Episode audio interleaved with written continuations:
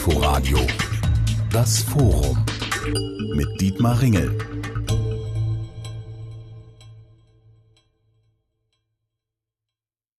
Es ist die Zeit der Rückblicke auf das Vergangene und der Aussichten für das kommende Jahr. Auch die Europäische Union hat ein heftiges Jahr 2020 hinter sich. Wir wollen heute darüber sprechen, wie die Gemeinschaft mit dem schweren Rucksack Corona in das Jahr 2021 startet und worauf es in diesem Jahr ankommen wird. Partner bei diesem Forum ist wieder mal die Europäische Akademie Berlin. Und das sind meine Gäste. Aus Brüssel zugeschaltet ist die Fraktionsvorsitzende der Grünen im Europaparlament Ska Keller.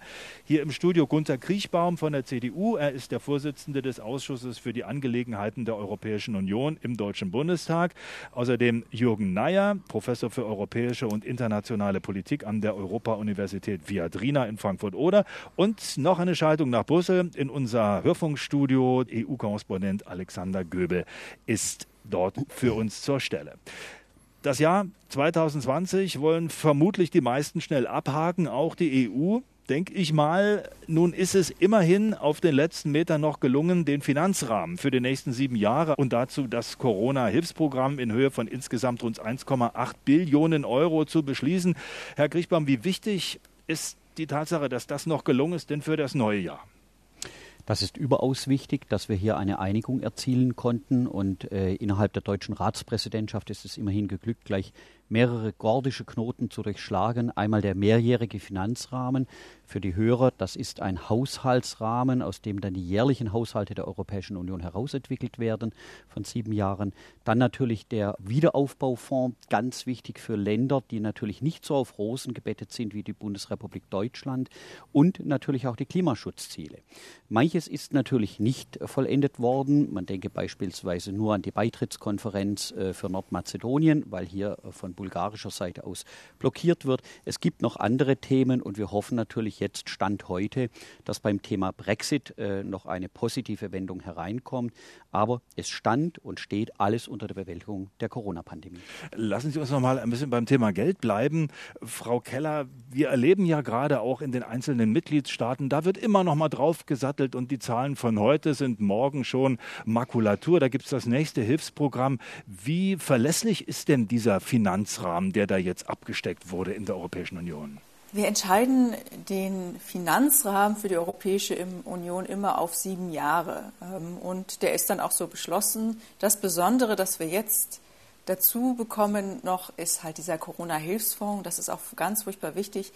Wir haben zwar in Deutschland eine Bundesregierung, die äh, viel Geld ausgeben kann, aber in anderen Ländern ist das nicht unbedingt der Fall. Und das sind Länder, die teilweise noch viel schlimmer betroffen sind von den Corona-Fällen und auch von den äh, Eingriffen, sozusagen Einbußen in der Wirtschaft. Also es ist ganz, ganz wichtig, dass wir da zusammenstehen. Wir sitzen da schließlich alle gemeinsam in einem Boot. Die Pandemie betrifft uns alle und es ist ein wirklich wichtiger Schritt voran, dass es diesen Corona-Hilfsfonds gibt.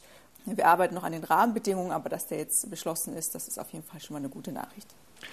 Ein Teil dieser Corona-Hilfsmittel wird ja als Kredit ausgereicht an die einzelnen Mitgliedsländer. Ein anderer Teil soll als direkter Zuschuss fließen. Da geht man davon aus, vieles vor allem für die Südländer innerhalb der EU. Professor Nayer, ist das der Einstieg in ein wirklich solidarisches Europa? Mhm. Das wäre wunderschön, wenn dem so wäre. Ich meine, das ist natürlich keine Frage, dass der Hilfsfonds eine Geste der Solidarität ist. Das bringt das zum Ausdruck. Aber ich glaube, Solidarität, wenn man sie wirklich im, im wahr verstandenen Sinn nehmen möchte, dann muss man es als einen gesellschaftlichen Wert betrachten, der nicht das Produkt von intergouvernementalen Verhandlungen ist, sondern der letztlich so etwas wie eine gewachsene politische Gemeinschaft zum Ausdruck bringt. Und das muss ich ehrlich sagen, sehe ich gerade, wenn wir über Haushaltsverhandlungen reden, sehe ich eigentlich gar nicht. Ich sehe, ja, ich sehe sowas wie eine EU im permanenten Krisenmodus. Und gerade wenn es um Solidaritätsfragen geht, dann scheint der Krisenmodus am intensivsten zu werden. Also Krise und Solidarität scheinen in Europa eng miteinander verflochten zu sein. Und das, muss ich sagen, ist nicht gerade das, was man sich so als Idealzustand wünscht. Aber bleiben wir doch mal bei diesem Hilfsfonds. Das sind um die 700, mehr, 750 Milliarden Euro. Alexander Göbel, also das ist ja Geld, das die Gemeinschaft als Schulden aufnimmt. Dafür birgt ja auch die EU als Ganzes. Und dann wird es verteilt. Deutschland hat sich ja lange gewehrt, weil es immer hieß, äh, wir wollen keine vergesellschafteten oder gemeinschaftlichen Schulden. Also ist das dann mhm. doch vielleicht was Solidarisches? Ich finde schon, dass es grundsätzlich was Solidarisches ist und ähm, die Idee, so etwas aufzulegen, so eine Konstruktion, also Haushalt plus X, äh, kam ja auch durchaus von äh, Angela Merkel, der Bundeskanzlerin, und Emmanuel Macron, dem französischen äh, Präsidenten. Äh, die beiden haben ja sozusagen die Vorlage geliefert für Ursula von der Leyen, die Kommissionspräsidentin, dann diesen Vorschlag auch zu machen. Äh, Next Generation EU ist sozusagen dann auch ja, aus den Mitgliedstaaten rausgewachsen. Die beiden haben äh, diesen Vorschlag gemacht, dass man zum ersten Mal überhaupt in der Europäischen Union gemeinsam Schulden aufnimmt. Es gibt diesen Eigenmittelbeschluss. Also äh, das ist schon eine, ja, eine, eine Art, ein, ein wirklich historischer Schritt, muss man sagen, dass es jetzt eben nicht mehr um eine Krisenbewältigung auf der Grundlage von Austeritäts- und Kürzungspolitik geht, sondern eben mit Investitionen gemeinsam Anleihen. Das finde ich grundsätzlich einen wichtigen Punkt. Herr Kriechbaum, gerade aus äh, der Union kamen ja auch immer viele Bedenken, was gemeinsame Schulden der EU angeht. Wenn wir nicht Corona hätten, wäre das auch so weit gekommen? Haben Sie dieses Prinzip jetzt so ein bisschen beiseite geschoben? Lassen Sie es erst mal ruhen, um bei nächsten äh, Haushaltsdebatten oder wenn es wieder um Hilfsprogramme geht, äh, zu sagen, also so läuft es wirklich nur unter Corona? Also ich denke, außergewöhnliche Zeiten verlangen außergewöhnliche Maßnahmen. Und äh, wir sprechen immerhin über die schärfste und schwerste Krise äh, seit dem Zweiten Weltkrieg, weil sie eben auch massive gesundheitliche Auswirkungen hat. Viele Menschen sterben. Und jetzt ist die Frage, schauen wir hier weiter zu und streiten uns oder handeln wir? Und ich begrüße es ausdrücklich, äh, dass hier ein Kompromiss damals zwischen Macron und Merkel die Grundlage geliefert hatte für die weitere Einigung. Jetzt ist das ohne Zweifel für die Feinschmecker äh, unter ihren Hörern, denn es ist keine Vergemeinschaftung äh, von Schulden, sondern wie Sie zu Recht schon gesagt hatten oder es angeklungen war, es gibt einen Eigenmittelbeschluss, das heißt der Haftungsanteil auch Deutschlands ist begrenzt auf die Einlage natürlich hier innerhalb äh, dieses Fonds, äh, denn letztlich ist es das. Und äh, mit diesen Grants, mit diesen Garantien, wenn man so möchte, ist es eben möglich, dass die Europäische Union in Toto handelt, solidarisch, das ist wichtig. Und im Übrigen äh, würde ich einem Eindruck entgegentreten wollen, die Europäische Union war schon immer eine Solidarunion, mhm. denn wir helfen ja gerade schon seit vielen Jahrzehnten genau jenen Ländern und Regionen, die eben noch nicht so gut entwickelt sind, mit Infrastrukturfonds, Kohäsionsfonds und vielen anderen Mitteln. Aber ich sage immer, das geschieht im deutschen Interesse, weil es sind jetzt mal etwas merkantil gesehen, alles unsere Märkte und egal ob jetzt der Porsche, der Mercedes oder der VW, der verkauft sich innerhalb Deutschlands jedenfalls nicht so gut wie innerhalb der Europäischen Union. Lassen Sie mich nochmal nachfragen, Frau Keller, vielleicht äh, können Sie es uns erklären. Habe ich das richtig verstanden? Wenn jetzt zum Beispiel Spanien aus diesem Hilfsprogramm so und so viele Milliarden bekommt und dann wird es knirsch und die Spanier können das Geld ähm, nicht aufbringen, müssen vielleicht neue Kredite aufnehmen muss es dann Spanien sein, was dann vielleicht in der Bewertung im, im, finanziellen Ranking schlechter eingestuft wird? Dann wären die Kredite ja teurer. Oder steht dann die EU gerade in diesem Fall? Wie muss man das sehen? Also es geht hier tatsächlich um, äh, um Schulden, die die Europäische Union äh, aufnimmt. Äh, das ist tatsächlich ein, ein Novum ein guter Schritt voraus. Und es gibt dann eine Länder, also eine Zuteilung pro Land. Also auch Deutschland wird von diesem Fonds profitieren. Und die einzelnen Mitgliedsländer müssen halt Pläne erarbeiten, was sie mit diesem Geld machen wollen, damit auch klar ist, dass es halt nicht Sachen sind, die sowieso schon immer geplant waren oder die halt überhaupt nichts bringen. Und dann ähm, kann das Geld dafür ausgegeben werden. Und das ist ein wirklich wichtiger Schritt voraus in der Solidarität in der Europäischen Union, weil bis jetzt davon noch nicht allzu viel zu sehen war. Ja, es gibt diese einzelnen Programme der Solidarität, aber wir haben hier halt eine tiefgreifende Krise. Und der muss man gemeinschaftlich begegnen. Und auch, dass das so kommt, das war nicht immer klar. Auch in Deutschland haben viele gesagt, wieso, wir können uns doch selber retten, sollen sich die anderen halt auch selber retten. Aber dass äh, in anderen Ländern das vielleicht nicht so einfach ist, ähm, das äh, stand da gar nicht zur Debatte. Und was wir auch noch erwähnen sollten, ist ein anderes Novum, dass wir jetzt einen Rechtsstaatlichkeitsmechanismus haben. Also, dass gesagt wird, die Gelder ähm, aus dem Hilfsfonds, aber auch aus dem mehrjährigen Finanzrahmen, die gibt es eben nur, wenn sich die Länder an die fundamentalen Grundwerte und Regeln halten, damit man zumindest auch sicherstellen kann, dass die Gelder auch am richtigen Ort ankommen. Das ist ein echter Fortschritt, der uns auch eine bessere Kontrolle darüber ermöglicht, was mit dem Geld passiert. Denn letztendlich reden wir über europäisches Geld, was dann aber national ausgegeben wird. Und das ist halt schon ein Problem.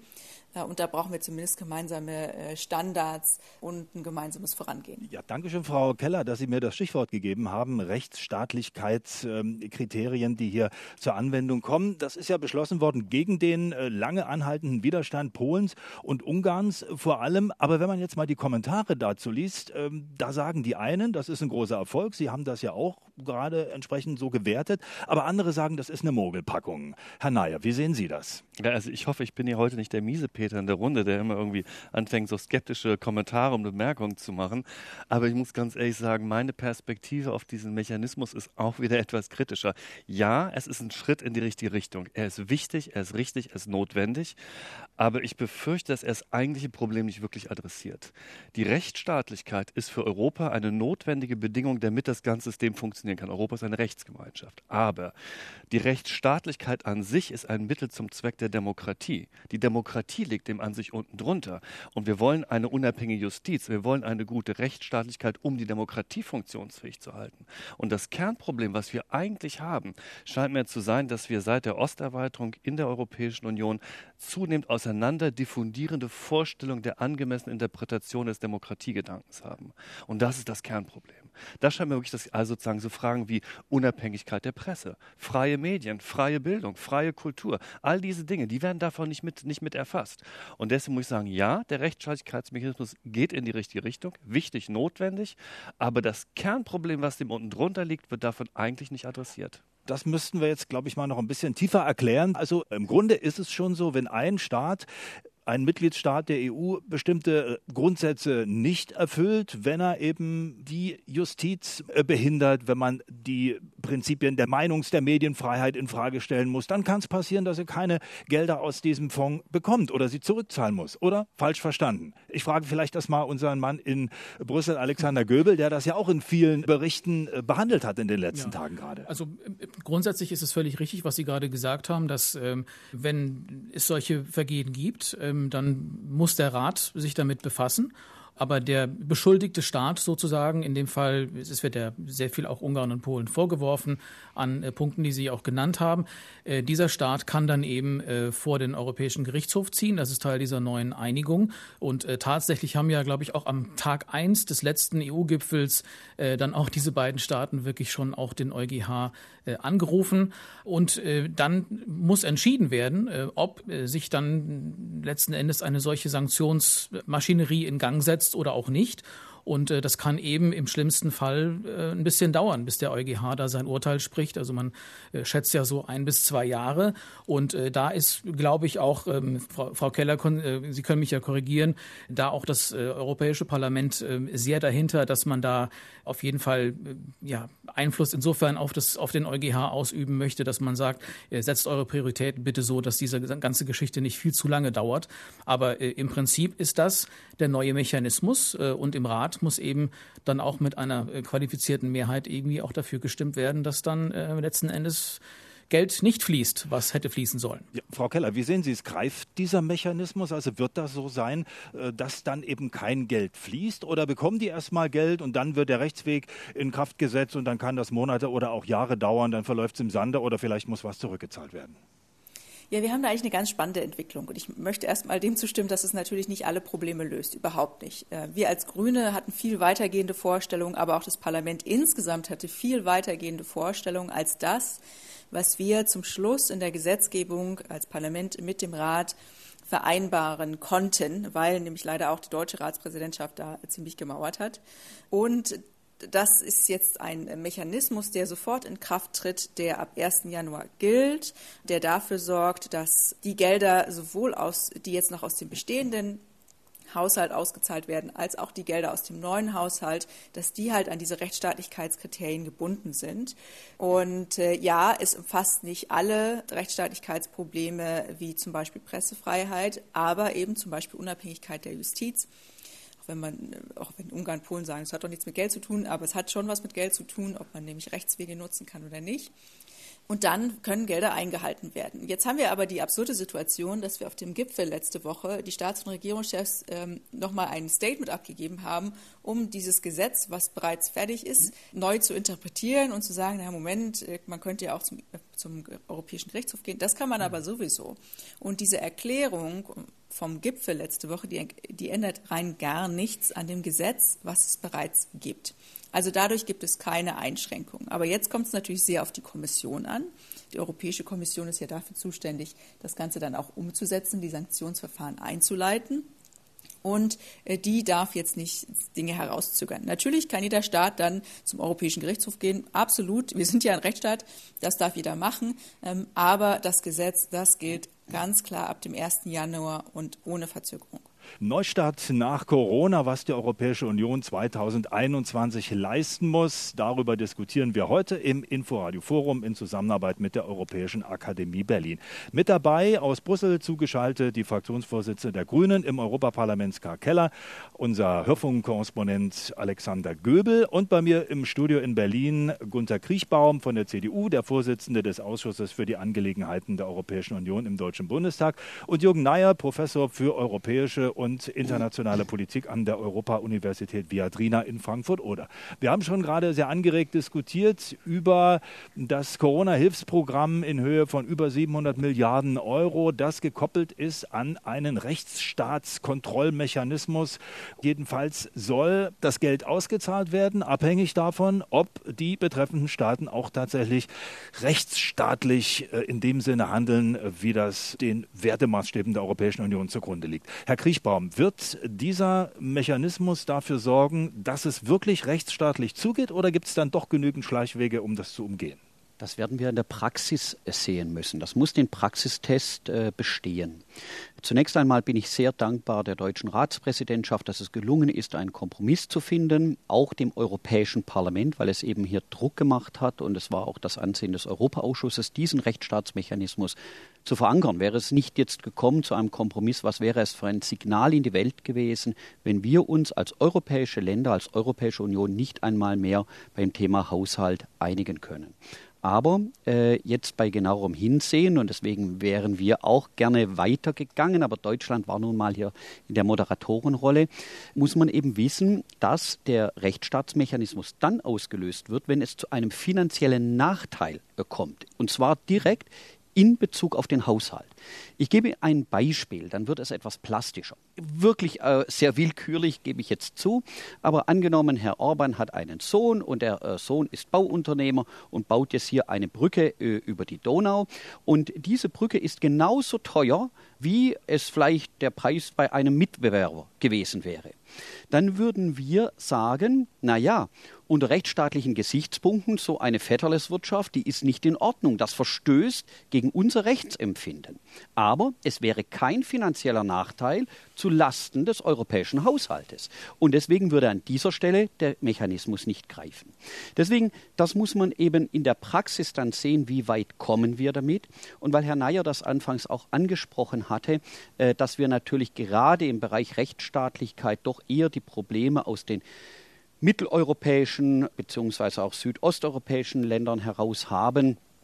Wobei äh, Klammer Malta war, äh, was den Mord an der Journalistin und das verschleppte Aufklärungsverfahren angeht, auch nicht ganz so hasenrein.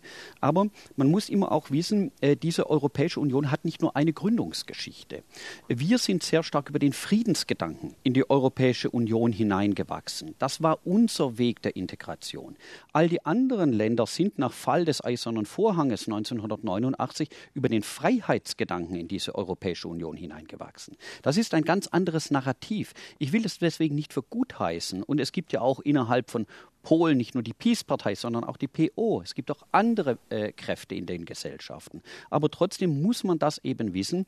Und die Lesart in diesen Ländern, und das sei mein letzter Satz, ist eben oftmals die, dass die sagen, na ja, wir haben doch nicht jahrzehntelang für unsere Unabhängigkeit gekämpft, damit wir uns jetzt, salopp gesprochen, von Brüssel in die Suppe spucken lassen. Und das müssen wir noch weiter hervorbringen, dass wir Souveränität abgeben aus den Mitgliedstaaten heraus im Interesse des großen gemeinsamen Ganzen, weil wir sonst im Zeitalter der Globalisierung nicht bestehen können. Gut. Herr Göbel, Sie wollten noch eine Bemerkung machen.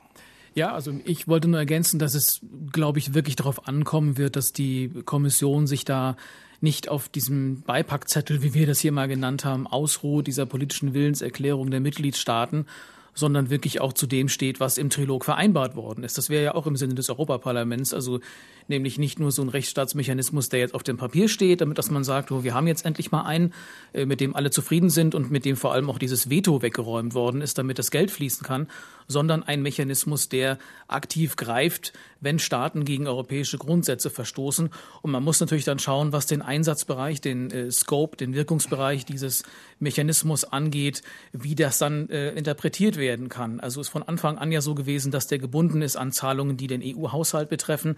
Aber das ist natürlich auch dann, ja, auch eine Sache der Interpretation, würde ich sagen. Also Eingriff in Gewaltenteilung, wenn der festgestellt wird, ist das irgendwie äh, koppelbar an die Frage, was ist mit EU-Programmgeldern zu einem bestimmten Thema, wäre dann auch der Wirkungsbereich gegeben. Also das kann, äh, Stichwort unsachgemäße Nutzung von Programmgeldern oder so, auch noch interessant werden. Gut, also das wird spannend, das zu beobachten. Das wird ein Thema sein, das uns mit Sicherheit im Jahr 2021 weiter begleitet. Wenn wir mal auf den großen europäischen Finanzrahmen schauen für die nächsten sieben Jahre, gut eine Billion Euro kommen da zusammen. Das meiste fließt immer noch in die EU-Agrarpolitik, obwohl ja andere Themen, wenn man sich die Reden der äh, EU-Politikerinnen und Politiker anhört, eigentlich viel weiter oben stehen auf der Agenda. Klimaschutz, der berühmte Green Deal, Digitalisierung, die großen Dinge. Herr Neier, wenn Sie auf das äh, schauen, äh, was da festgeschrieben ist und was man in den großen Reden hört, passt das denn zusammen? Ja, nicht so wirklich. Sie haben es bereits mir in, in, in, den Mund gelegt. Das ist ein, ein Haushalt aus dem 20. Jahrhundert, den wir für eine Europäische Union des 21. Jahrhunderts bekommen haben. Es sind nach wie vor knapp 40 Prozent des Haushalts, die in den Agrarbereich gehen. Von diesen 40 Prozent sind ungefähr 20 Prozent, also ungefähr ein, ein, Fünftel, wenn ich das richtig mitbekommen habe, gehen in den Bereich der ökologisch äh, sensiblen, progressiven Bereiche rein. Wir fördern nach wie vor Massentierhaltung. Wir fördern nach wie vor große Flächen. Wir fördern nach wie vor eine Landwirtschaft Gesellschaft, wie sie wirklich eigentlich nicht mehr in unsere Zeit gehört, das ist eigentlich historisch überholt. Äh, der Hintergrund des Ganzen scheint mir zu sein, dass Haushaltsverhandlungen in der Europäischen Union immer noch intergouvernementale Verhandlungsmasse sind. Da gibt es ein Ziehen und Reißen und Schubsen und ähm, jeder möchte den größten Teil vom Kuchen abbekommen. Das ist auch nachvollziehbar. Es sind nationale Politiker, die diese Verhandlungen führen. Die haben ihre konstitutionelle Aufgabe wahrzunehmen. Das bedeutet, das nationale Interesse zu wahren. Was dabei entsteht, wir nennen das in der Wissenschaft Pareto Nettooptimalität. Das bedeutet, dass also sozusagen es kommt etwas raus, bei dem nachher niemand schlechter steht als vorher. Anders ausgedrückt, es gibt keine echte Umverteilung. Es gibt keine echte Umverteilung, es finden keine wirklich konfliktiven Entscheidungen statt. Es ist eine große Konsensproduktionsmaschine, Haushaltsverhandlungen und ähm, vor diesem Hintergrund muss ich sagen, ja, es ist schön, dass Europa es wieder geschafft hat, einen gemeinsamen Haushalt hinzubekommen. Es gibt leichte Veränderungen, leichte Verbesserungen. Klimapolitik wurde bereits genannt. Agrarpolitik ist besser als vorher, aber bei weitem nicht so gut, wie es sein sollte. Ich würde mir wünschen, dass viel mehr Geld in den Bildungsbereich reingesteckt wird. Digitale Souveränität, da passiert auch ein bisschen was. Aber ich muss ganz ehrlich sagen, der große Schubs nach vorne, der ist das nicht. Das ist ein Haushalt, so wie er ungefähr vor dem Hintergrund der politischen Strukturen der Europäischen Union, und die sind im Kern immer noch stark intergouvernemental, fundamental zu erwarten gewesen wäre. Das ist zu wenig. Frau Keller, ist das äh, trotzdem eine einigermaßen gute Grundlage, um weiter an diesen großen Zielen zu arbeiten? Gerade sind ja die Klimaziele nochmal hochgesetzt worden. 55 Prozent weniger CO2-Ausstoß als 1990. So lautet jetzt das Ziel. Ist das denn überhaupt machbar mit dem Rahmen, den sich die EU da finanziell gegeben hat? Ja, wobei das eine, also die, die hängen schon miteinander zusammen, ähm, aber es geht auch darüber hinaus. Also wir haben jetzt im Haushalts-, im Finanzrahmen zum ersten Mal ein Klimaziel von 30 Prozent. Das heißt, dass 30 Prozent der Ausgaben in den Klimaschutz gehen sollen. Und das ist nicht so viel, wie wir als Grüne gerne gehabt hätten, natürlich, aber es ist schon mal ein Schritt voran. Es gibt auch eine Zielvorstellung dafür, wie viel Geld auch für den Artenschutz zielführend sein soll. Aber natürlich haben wir dann ein Problem, wenn äh, sich bei der Agrar Agrarpolitik nichts ändert. Das diskutieren wir aber übrigens noch gerade. Also wir haben den Rahmen für den Haushalt, aber wofür genau das ausgegeben wird, darüber streiten wir uns noch mit dem Rat. Ähm, da müssen wir leider sagen, es sieht nicht gut aus. Die Landwirtschaft ist eins, einer der größten äh, Opfer auch äh, der Klimakrise, gleichzeitig mit einer der größeren Verursacher der Klimakrise und des Artensterbens. Und das müssen wir endlich zusammenkriegen, weil die Landwirtschaft kann viel tun für Artenschutz, für Klimaschutz und dafür soll es dann auch Geld geben. Unabhängig davon, so ein bisschen unabhängig davon, gibt es das Klimaziel und das soll umgesetzt werden mit einem Klimagesetz. Auch das wird noch verhandelt. Das Europäische Parlament sagt, wir müssen unsere Treibhausgase äh, bis zum Jahr 2030 um 60 Prozent reduzieren. Und dann geht es natürlich auch um die Frage, wie tun wir das Ganze? Ne? Zum einen über europäische Instrumente, zum anderen über nationale Ziele. Also äh, da, da, muss aber wirklich einiges getan werden. Deswegen ist es richtig, dass wir jetzt Investitionen tätigen in den Klimaschutz. Im Corona-Jahr 2020 gab es in der EU viele, erstaunlich viele nationale Alleingänge. Da gab es äh, zeitweise sogar Grenzschließungen mit dramatischen Folgen für Berufspendler. Wir haben das ja auch hier in Deutschland erlebt mit ähm, den vielen Leuten, die zwischen Brandenburg und Polen pendeln oder zwischen dem Saarland oder Nordrhein-Westfalen und Frankreich und so weiter. Herr Kriechbaum, was lehrt uns das denn für die Zukunft? Wir wollen ja schauen auf das Jahr 2021. Corona ist nicht vorbei. Und eine Erkenntnis, die ich mitnehme aus 2020, wenn es dann knirsch wird, handeln doch die Staaten. Also bei Ausbruch der Corona-Pandemie, vor allem der ersten Welle, muss man leider dazu sagen, dass so wenig Solidarität wie in diesem Augenblick nie zuvor in Europa vorherrschte. Es war eine der dunkelsten Stunden in meinen Augen in Europa, weil jeder Mitgliedstaat für sich glaubte, diese Krise alleine am besten lösen zu können. Und das ist eine Farce. Äh, es wurden einseitig die Grenzen geschlossen. Bei der Maskenverteilung hat eine Wildwest-Atmosphäre geherrscht auf den Märkten und, und, und. Das hat Europa nicht gut getan, aber das gehört eben auch zum Kapitel Lessons Learned, dass man gemeinschaftlich bei diesen Dingen vorgehen muss. Und das funktioniert heute natürlich viel besser.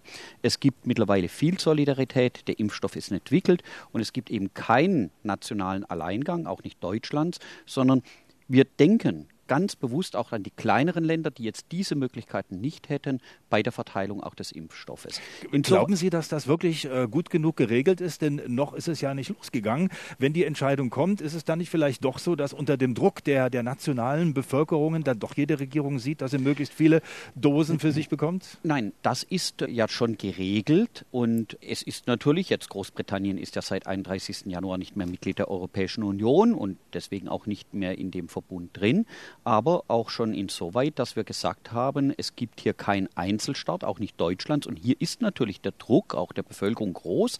Das verstehe ich auch. Die Menschen sagen, Moment, der Impfstoff ist doch in Deutschland entwickelt worden und jetzt soll es hier nicht losgehen, wo doch andere Länder wie die Vereinigten Staaten, wie Großbritannien und andere bereits hier die äh, Menschen impfen. Noch einmal, ich glaube, es ist richtig, dass wir hier eine gemeinschaftliche europäische Vorgehensweise haben. Es gab ja auch dann weitere solidarische Maßnahmen dass wir auch als Bundesrepublik Deutschland Patienten aus anderen Regionen aufgenommen haben. Ich persönlich komme aus Baden-Württemberg, aus Pforzheim. Das heißt, äh, wir sind sehr nahe dran an der französischen Grenze. Ich selber durfte mich dafür einsetzen, dass französische Patienten von der Universität Straßburg rübergeflogen wurden, dann in Krankenhäuser in Pforzheim dort behandelt wurden. Also die Beispiele stimmen in jedem Fall, das ist ganz klar. Herr Göbel, wie ist Ihr Eindruck? Hat die EU gelernt aus diesen schwierigen Wochen und Monaten, als es losging und jeder nur an sich gedacht hat? Ist da jetzt wirklich äh, was passiert in der Zwischenzeit? Also ich glaube, das kann man nicht generell sagen. Wenn man bei dem Thema äh, Corona bleibt, glaube ich schon, dass da ein gewisser Lernprozess, sagen wir mal, eingesetzt hat. Ich sage das extra so vorsichtig. Ich glaube, dass am Anfang äh, ja ein, ein Bild, was mir immer noch auch äh, präsent ist, die russischen Militär-LKW, die durch Italien fahren mit Klin Klinikmaterial, Schutzkleidung. From Russia with Love äh, stand da, glaube ich, drauf. Das ist ein Image-Coup gewesen, der war sehr schmerzhaft für die Kommission die ja, auf die die Mitgliedstaaten äh, ja nicht gehört haben. Äh, das hat, glaube ich, ein bisschen auch dazu geführt, dass es dann äh, über das Thema Impfstoffbeschaffung, Forschung, auch diese Konferenz, die Ursula von der Leyen dann einberufen, auch selbst geleitet hat, wie eine Lottofeder im virtuellen Raum zwischen WHO bis hin zu Bill und Melinda Gates Stiftung. Das hat schon dazu geführt, dass man, glaube ich, begriffen hat, wir müssen hier wirklich an einem Strang ziehen. Und ähm, ich war ehrlich gesagt angesichts dieser eher nicht vorhandenen Solidarität am Anfang da schon ein bisschen überrascht, dass man es geschafft hat, dann diese gemeinsame europäische Impfstrategie auf die Beine zu stellen, an die sich ja alle halten. Und ähm, was wir hier momentan auch äh, gebetsmühlenartig immer wieder erklären, warum die Europäische Arzneimittelbehörde äh, nicht langsam ist, nicht schläft, sondern dass man eben da sich europäisch geeinigt hat und gesagt hat, wir wollen, dass äh, wir eine ordentliche Zulassung haben. Einzelne Staaten können immer noch national äh, äh einen Notfallzulassung äh, beantragen. Das hat ja dann Großbritannien in dem Fall zum Beispiel auch getan. Bedeutet aber auch, Großbritannien hat weniger Daten und ähm, wir machen das eben richtig. Und da kommt es jetzt auf ein paar Tage sozusagen dann auch nicht mehr wirklich an. Äh, das ist schon äh, interessant gewesen, diese Dynamik, die sich da durch Corona entwickelt hat. Aber wie gesagt, ich finde, Solidarität an dem Punkt äh, kann man nicht verallgemeinern, sondern die ist wirklich auf diese konkrete, auf dieses konkrete Krisenmanagement beim Impfstoff begrenzt, würde ich sagen. Hm. Herr Neyer, welche Figur macht die EU aus Ihrer Sicht, wenn wir gerade auf das schauen, was passiert, was Herr Göbel gerade auch geschildert hat?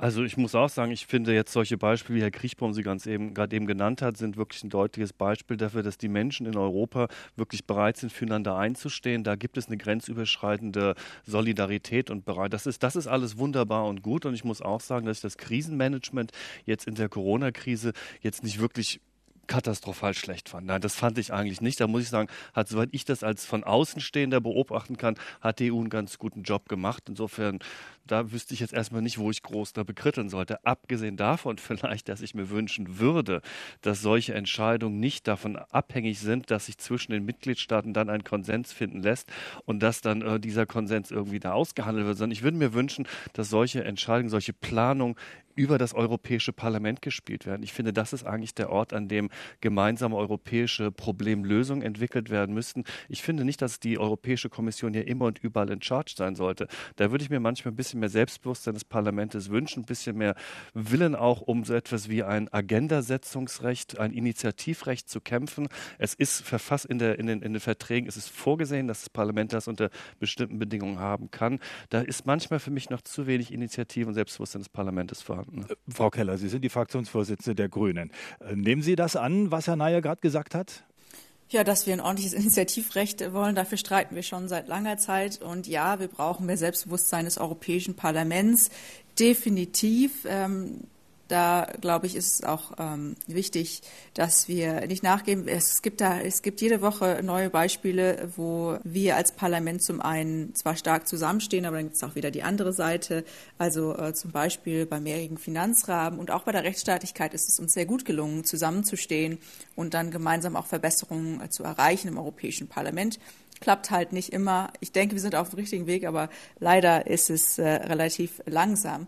Und es ist unglaublich wichtig, dass wir als Europäische Union zusammenstehen, gerade in solchen Pandemiefragen, weil es ist ein Problem, das uns alle betrifft. Da kann man nicht sagen, okay, wir machen jetzt mal schnell die Grenzen zu und äh, wie es den anderen geht, ist uns egal.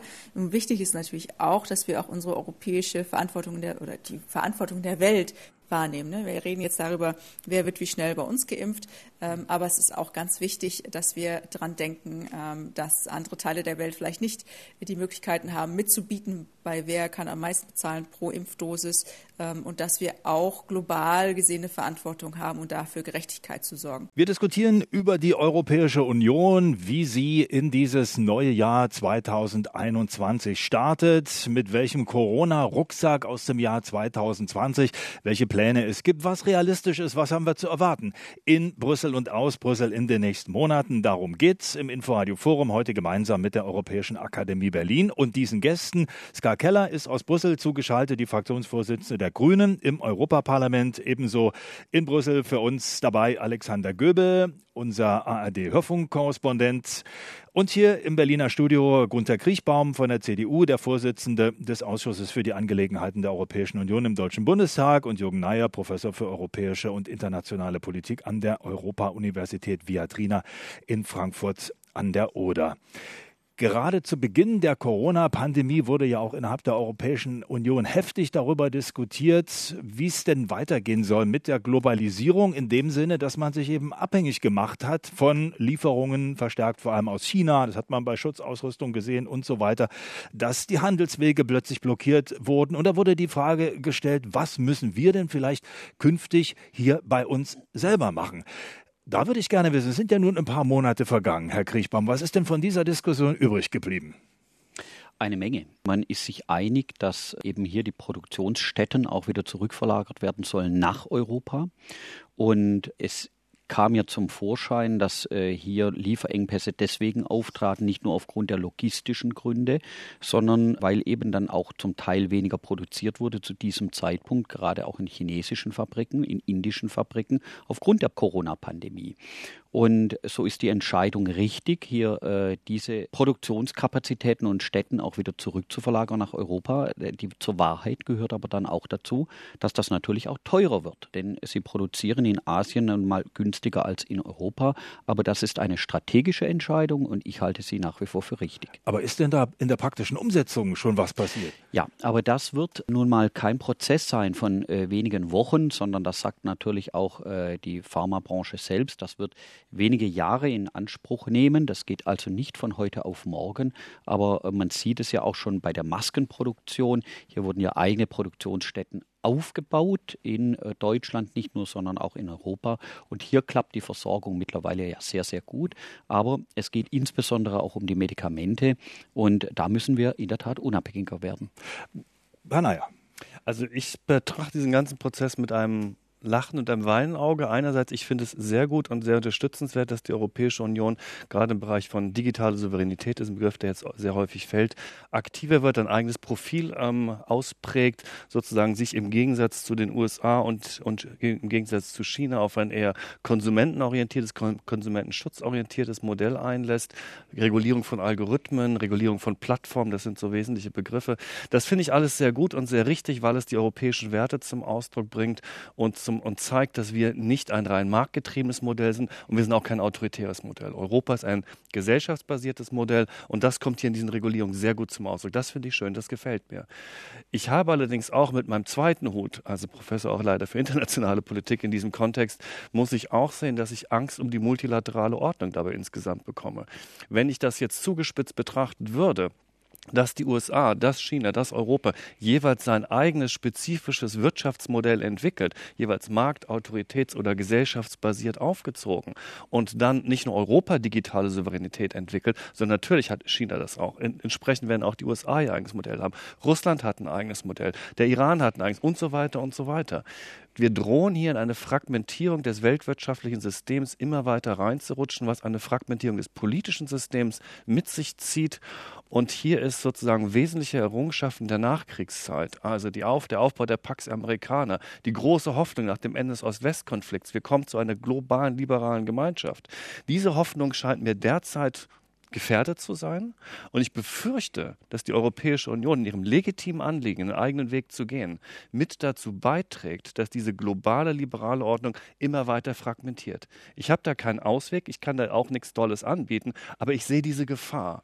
Und da muss man, glaube ich, sehr vorsichtig sein, wie man da laviert. Herr Kriechmann hat eben darauf hingewiesen, dass Produktionsstätten zurückgeholt werden. Kann ich total gut verstehen. Macht Sinn bei Arznei, bei ähm, wichtigen Rohstoffen, bei wichtigen Vorprodukten. Ja, das muss irgendwo sein. Aber die Gefahren sind halt eben auch sowohl in wirtschaftsintegrativer als auch in politischer Hinsicht, die Gefahren sind nicht von der Hand zu weisen. Aber wir sehen ja auch gerade jetzt wieder, wenn ich höre, Elektrogeräte, Weihnachtsgeschenke gut und schön, aber die liegen in China, die Container kommen nicht äh, von der Stelle, weil die Schiffe überladen sind. Die Nachfrage auch in Europa ist viel zu groß. Das funktioniert gerade nicht. Andererseits die deutschen Autobauer frohlocken. In China läuft's wieder. Die Konsumenten in China kaufen deutsche Autos. Wenn das nicht so wäre, dann hätten wir hier eine ganz brenzlige Situation, behaupte ich mal. Frau Keller, wie sehen Sie das mit der Globalisierung? Hat die, die EU eine Idee, wie man da rauskommt oder wie man es besser hinkriegt? Ich glaube schon, dass wir darauf achten müssen, was bei uns, äh, was für uns kritische Infrastruktur ist und dass wir die auch äh, vor Ort bereithalten. Dazu gehört sicherlich medizinisches ähm, Material. Das haben wir ja ähm, erfahren. Dazu gehört aber tatsächlich auch eine digitale Infrastruktur. Es ist auch ziemlich beschämend, doch ehrlich gesagt, dass wir in Europa es nicht hinkriegen, eigene Netzwerkprovider ähm, zu haben und wir jetzt darüber reden müssen, ja, nehmen wir Huawei oder, oder was machen wir? Und ähm, da müssen wir schon darauf achten, dass genau auch diese digitale Infrastruktur sehr systemrelevant ist. Ohne die geht es nicht. Es ist kein nice to have und die muss halt eben auch sicher sein. Und wenn dann über Huawei ähm, der chinesische Staat darauf äh, in irgendeiner Art und Weise Zugriff hat, dann ist das aus meiner Sicht nicht, das geht einfach nicht. Aber es ist ja auch schon, es fängt ja auch schon drunter an. Also es gibt diverse Dinge, die äh, bereits jetzt auch schiefgelaufen sind. Ne, wenn wir uns zum Beispiel anschauen, dass wir ja gerade in der letzten Austeritätsrunde Griechenland dazu gedrängt haben, Infrastruktur zu privatisieren. Und dann haben sich alle gewundert, warum ein so wichtiger Hafen wie Piräus auch wieder an eine chinesische Firma verkauft wird.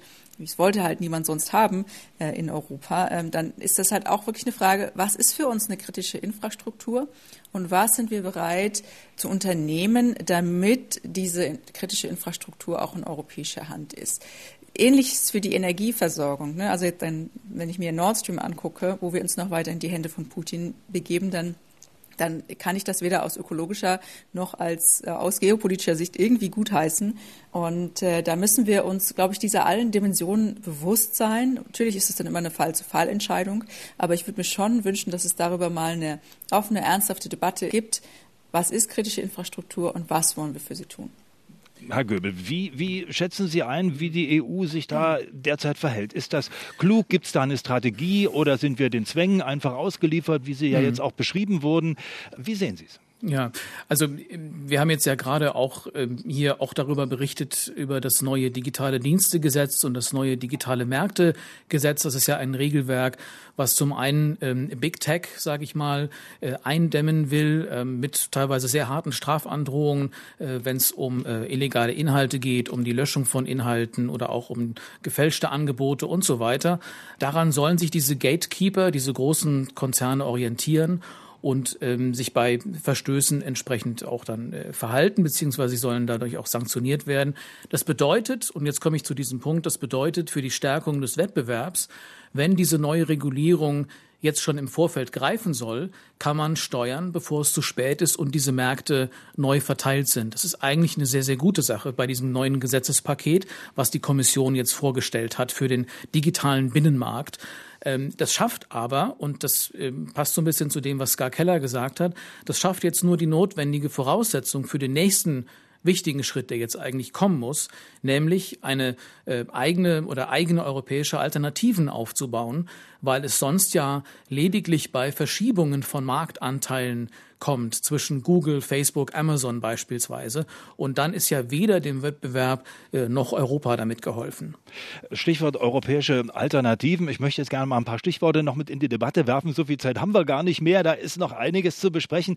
Es ist die Rede von einer strategischen Souveränität Europas, die zum Beispiel der französische Präsident Macron unterstreicht. Die deutsche Verteidigungsministerin Kram-Karrenbauer hat gesagt, ähm, eine solche Souveränität sei ohne die Vereinigten Staaten zum Beispiel gar nicht möglich. Da haben die Franzosen wieder gesagt, ist sie doch. Jetzt bekommen wir, nicht wir, sondern die Amerikaner bald einen neuen Präsidenten, aber wir Europäer einen neuen Partner in Washington. Ist das eine akademische Debatte, Herr Kriechbaum, oder sehen Sie da einen Plan bei der Europäischen Union, die Beziehungen zu Washington wieder auf neue aus Brüsseler Sicht bessere Füße zu stellen? Und wie viel Souveränität braucht man denn, wenn das denn wieder funktioniert mit Washington? Also ich glaube, wir müssen uns zunächst einmal darüber im Klaren sein, was sind die kurzfristigen Ziele, was sind die langfristigen Ziele. Kurzfristig in der Tat, wir haben jetzt einen neuen äh, amerikanischen Präsidenten. Das wurde, glaube ich, in Europa mit großer Erleichterung aufgenommen. Aber ich glaube äh, nicht, dass sich die Agenda der äh, amerikanischen Politik gegenüber uns Europäern fundamental ändern wird.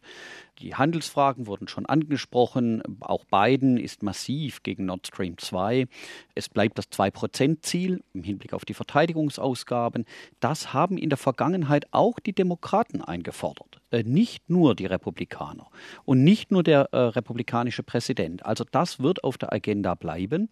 Allerdings der Ton wird sich ändern, die, das Atmosphärische wird sich ändern, das Bekenntnis zum Multilateralismus wird sich ändern. Äh, das zeigt ja schon die Entscheidung, jetzt wieder WHO beizutreten, dem Pariser Klimaschutzabkommen beizutreten. Und das sind, glaube ich, doch schon sehr erfreuliche Tendenzen. Äh, nochmal eine Frage, ist es dann sinnvoll, trotzdem über strategische Souveränität ja. Europas zu reden? Oder können wir das jetzt abhaken, denn Trump ist nein, ja vorbei? Nein, gar nicht. Ganz im Gegenteil, äh, sondern wir müssen uns jetzt eben darüber im Klaren sein, was wollen wir Europäer in Zukunft in den Fragen der Verteidigungs-, der Sicherheits-, der Außenpolitik.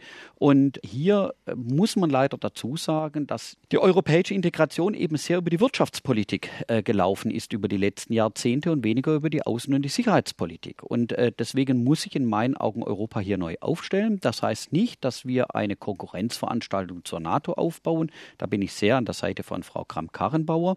Äh, das sagt allerdings auch Frankreich. Äh, auch Macron räumt offen ein, dass er natürlich hier nicht in Konkurrenz zur NATO treten will. Allerdings müssen wir schon uns auch mal darüber im Klaren sein, welche eigenen Fazilitäten wollen wir in Zukunft vorhalten, wo wollen wir uns engagieren und wenn man eben doch schaut, wie hier jüngst äh, Krisen äh, angepackt werden, be beziehungsweise deren Lösung, dann muss man schon sagen, weder in Syrien noch in anderen Ecken der Welt spielt Europa eine Rolle.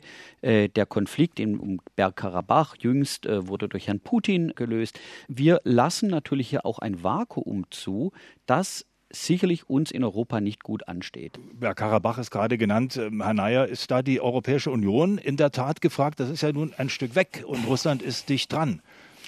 Ja, also Berggarbach ist natürlich in der Tat weit weg. Es gibt Orte, die uns näher liegen, an denen wir mit Sicherheit eine Notwendigkeit haben, politisch geeinigter aufzutreten. Herr Kriechmann hat völlig recht. Ich meine, das ist letztlich die gemeinsame Außen- und Sicherheitspolitik der Europäischen Union, ist ein großer Hühnerhaufen. Da macht jeder so im Großen und Ganzen das, was er möchte und klebt sich ab und zu die europäische Fahne drauf und dann sieht das aus wie eine europäische Mission. Das hat aber nicht viel mit einer wirklichen gemeinsamen europäischen Außen- und Sicherheitspolitik zu tun. Also da sind, aber ich man muss auch sagen, auf dem Weg dahin sind halt sehr große große Probleme auf dem Weg auch noch zu begehen. Also ich meine, das Erste, wenn man über gemeinsame europäische militärische Missionen, eine Kapazität darüber nachdenkt, dann hat man natürlich den Parlamentsvorbehalt als erstes Mal in Deutschland. Ein hohes Gut, ein hohes Gut der Parlamentsvorbehalt. Der darf so nicht aufgegeben werden oder anders formuliert, er könnte für mich nur dann aufgegeben werden, wenn dann das Europäische Parlament übergeht. So, das ist natürlich jetzt ein riesengroßer Schritt. Ein europäisches Parlament, was dann gegebenenfalls darüber entscheiden würde, ob deutsche Soldaten irgendwo in den Krieg gehen. Eventuell mit einer Mehrheit im Europäischen Parlament, die im Widerspruch zur deutschen Meinung ist. So etwas muss man dann eventuell bereit sein mitzugehen. Sind wir das? Großes Fragezeichen. Nächste Frage, Rüstungsexportpolitik.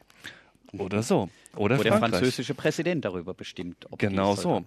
Also hier gehen sozusagen, hier gibt es wirklich große, also politisch-kulturell verwachsene Traditionsbestände, mit denen man umgehen muss. Rüstungsexportkontrollpolitik. Wenn wir gemeinsame Rüstungsprojekte haben mit Frankreich, was ja unbedingt nötig ist. Man ist ja nicht so, dass wir in Europa zu wenig Geld für Rüstung ausgeben. Wir geben viel Geld aus. Wir geben es total extrem ineffizient aus, weil wir hunderttausend verschiedene Produktionsweisen, Kanonen, Maschinen, sonst was alles haben. Das muss zusammengeführt werden aber dann eben eine gemeinsame Rüstungsexportpolitik. Und da haben wir mit Deutschland in Deutschland auch wieder, denke ich, große Probleme, die Maßstäbe der Franzosen in Deutschland anzuwenden. Das würden nicht alle Parteien, die SPD derzeit ganz bestimmt nicht mitgehen. Frau Keller, wie fänden Sie das, wenn Sie das im Europäischen Parlament entscheiden hätten? Die Grünen im Bundestag wären vielleicht nicht so glücklich drüber. Ich glaube, viele von den Problemen sind schon genannt worden, aber ich sehe es so ein bisschen wieder äh, zweigleisig. Also zum einen gibt es tatsächlich diese ganzen Probleme. Wir haben ja noch nicht mal eine Mehrheitsentscheidung im außenpolitischen Bereich äh, unter den Mitgliedstaaten zum Beispiel. Also ganz viele Dinge, die relativ einfach zu tun sind und jetzt nicht unbedingt militärische Eingriffe äh, darstellen, sind sehr schwierig zu beschließen in der Europäischen Union, äh, wenn nur ein Staat ausschert. Also da gibt es alles Mögliche an Problemen, aber ich würde auch denken, dass wir ein Problem haben, wenn wir eine stärkere Außenpolitik machen wollen und nicht sicher sind, auf welchem Fundament wir stehen. Und da jetzt bin ich wieder zurück beim Anfang unserer Diskussion, nämlich bei Fragen der Demokratie und der Rechtsstaatlichkeit. Wenn wir nicht wissen, für welche Werte wir einstehen, was, wer wir sind als Europäische Union, dann ist es halt auch sehr schwierig, eine wertegeleitete Außenpolitik zu machen. Und ich würde mir von einer Europäischen Union erwarten und erwünschen, dass wir nicht eine Außenpolitik machen von wegen, wer ist hier der Stärkste, wer hat die meisten Truppen, wer, was sind unsere wirtschaftlichen Interessen, sondern dass wir eine wertebasierte Außenpolitik machen. Ähm, nur darin können wir auch einen Unterschied darstellen, zum Beispiel zu den USA. Und ähm, da müssen wir aber noch viel dran erarbeiten, zu wissen, wer sind wir eigentlich und was sind die Werte, die uns verbinden. Ich hatte eine klare Vorstellung vor, aber ich weiß auch, ähm, dass nicht jeder Regierungschef die teilt. Wir müssen aber natürlich uns bewusst sein, was die Auswirkungen sind von europäischer Politik ähm, Entscheidungen, die wir jetzt fallen, wo wir denken, das ist doch Innenpolitik, und die haben aber massive Auswirkungen auf den Rest der Welt. Zum Beispiel Landwirtschaftspolitik haben wir schon angesprochen. Das hat massive Auswirkungen auf Bäuerinnen und Bauern in anderen Ländern, aber zum Beispiel auch ähm, darauf, wie dolle brennt der Regenwald in Brasilien. Und diese Dinge, die müssen wir mitdenken. Das tun wir viel zu wenig. Das war das Inforadio Forum für heute Neustadt nach Corona, was die EU 2021 leisten muss in Zusammenarbeit mit der Europäischen Akademie Berlin. Mit dabei waren Ska Keller, Fraktionsvorsitzende der Grünen im Europaparlament, der Vorsitzende des Ausschusses für die Angelegenheiten der Europäischen Union im Deutschen Bundestag unter Kriechbaum von der CDU, Jürgen Neyer, Professor für europäische und internationale Politik an der Europa-Universität Viadrina in Frankfurt-Oder und unser Hörfunkkorrespondent Alexander Göbel aus dem ARD-Studio Brüssel. Danke herzlich für diese Diskussion. Danke Ihnen daheim fürs Zuhören. Inforadio Podcast.